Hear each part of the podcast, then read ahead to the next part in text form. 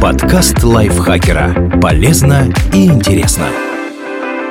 Всем привет! Вы слушаете подкаст лайфхакера. Короткие лекции о продуктивности, мотивации, отношениях, здоровье. В общем, обо всем, что делает вашу жизнь легче и проще.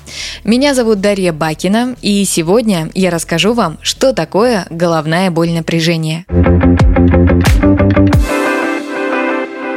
Головная боль напряжения – это самый распространенный тип головной боли. По американской статистике, ею регулярно страдают двое из каждых трех взрослых жителей США. Она проявляет себя ноющим ощущением в области лба и за глазами, иногда затрагивая виски, затылок и даже может отдаваться в плечи. Врачи описывают ее так будто на голову надели широкий и слишком тугой обруч. У этого ощущения нет дополнительных симптомов вроде повышения температуры или головокружения. Головная боль напряжения не похожа и на мигрень. Отсутствует тошнота, рвота и нарушение зрения. Кроме того, боль не усиливается при физической активности, а повышенная чувствительность к свету или звуку встречается редко.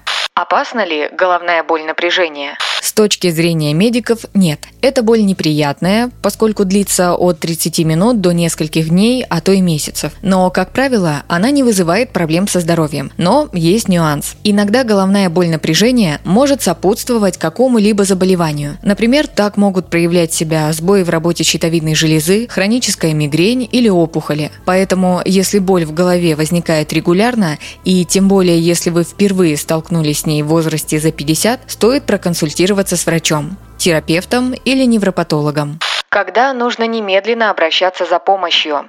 Срочно набирайте 103 или 112, если наблюдаете следующие симптомы. Сильнейшая резкая головная боль. Головная боль сопровождается температурой выше 38 градусов Цельсия, чувством окаменения в мышцах затылка, спутанностью сознания, судорогами, двоением в глазах, резкой слабостью и онемением тела, проблемами с речью. Боль появилась после травмы головы. Эти признаки говорят об опасном для жизни состоянии – инсульте, воспалении мозга или внутреннем кровоизлиянии в мозг. Какой бывает головная боль напряжения? Медики выделяют два ее типа.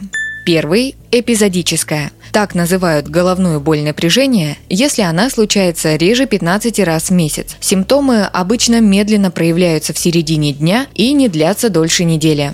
Второй тип – хроническая. Ее диагностируют, если голова болит чаще 15 раз в месяц на протяжении трех месяцев подряд. У людей, подверженных таким проявлениям, симптомы могут присутствовать месяцами, без улучшений в течение нескольких дней. Хронические головные боли напряжения встречаются гораздо реже эпизодических. По американской статистике о них сообщают не более 3% взрослых.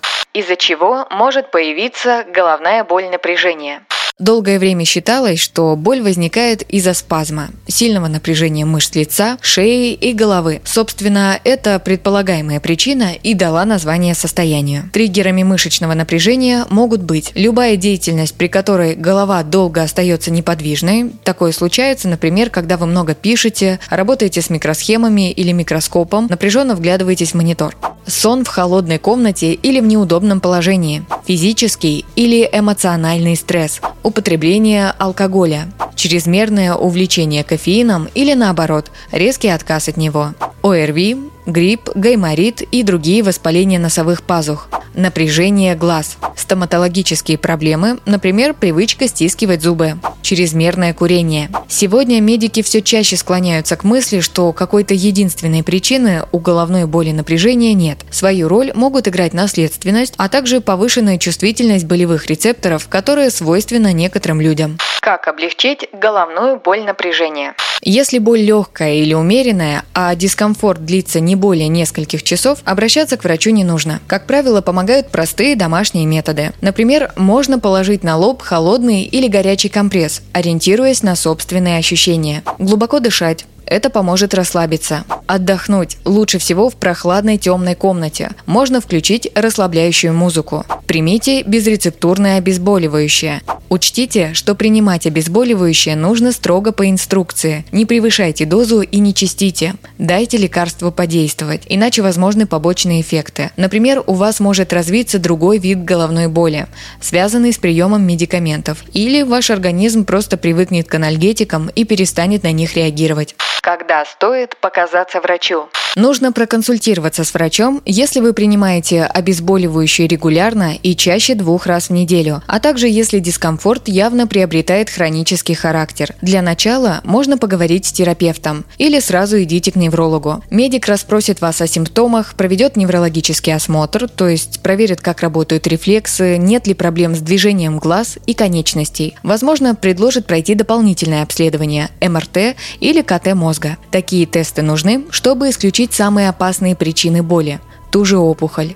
Затем, в зависимости от результатов обследования, вам предложат варианты лечения. Это могут быть новые анальгетики, как безрецептурные, так и рецептурные, на основе триптанов или опиоидов. В качестве профилактики головных болей врач может назначить антидепрессанты, противосудорожные препараты и миорелаксанты. Эти средства помогают расслабить мышцы. Массаж, иглоукалывание и поведенческая психотерапия тоже способны оказать эффект. Поговорите о них с наблюдающим вас специалистом.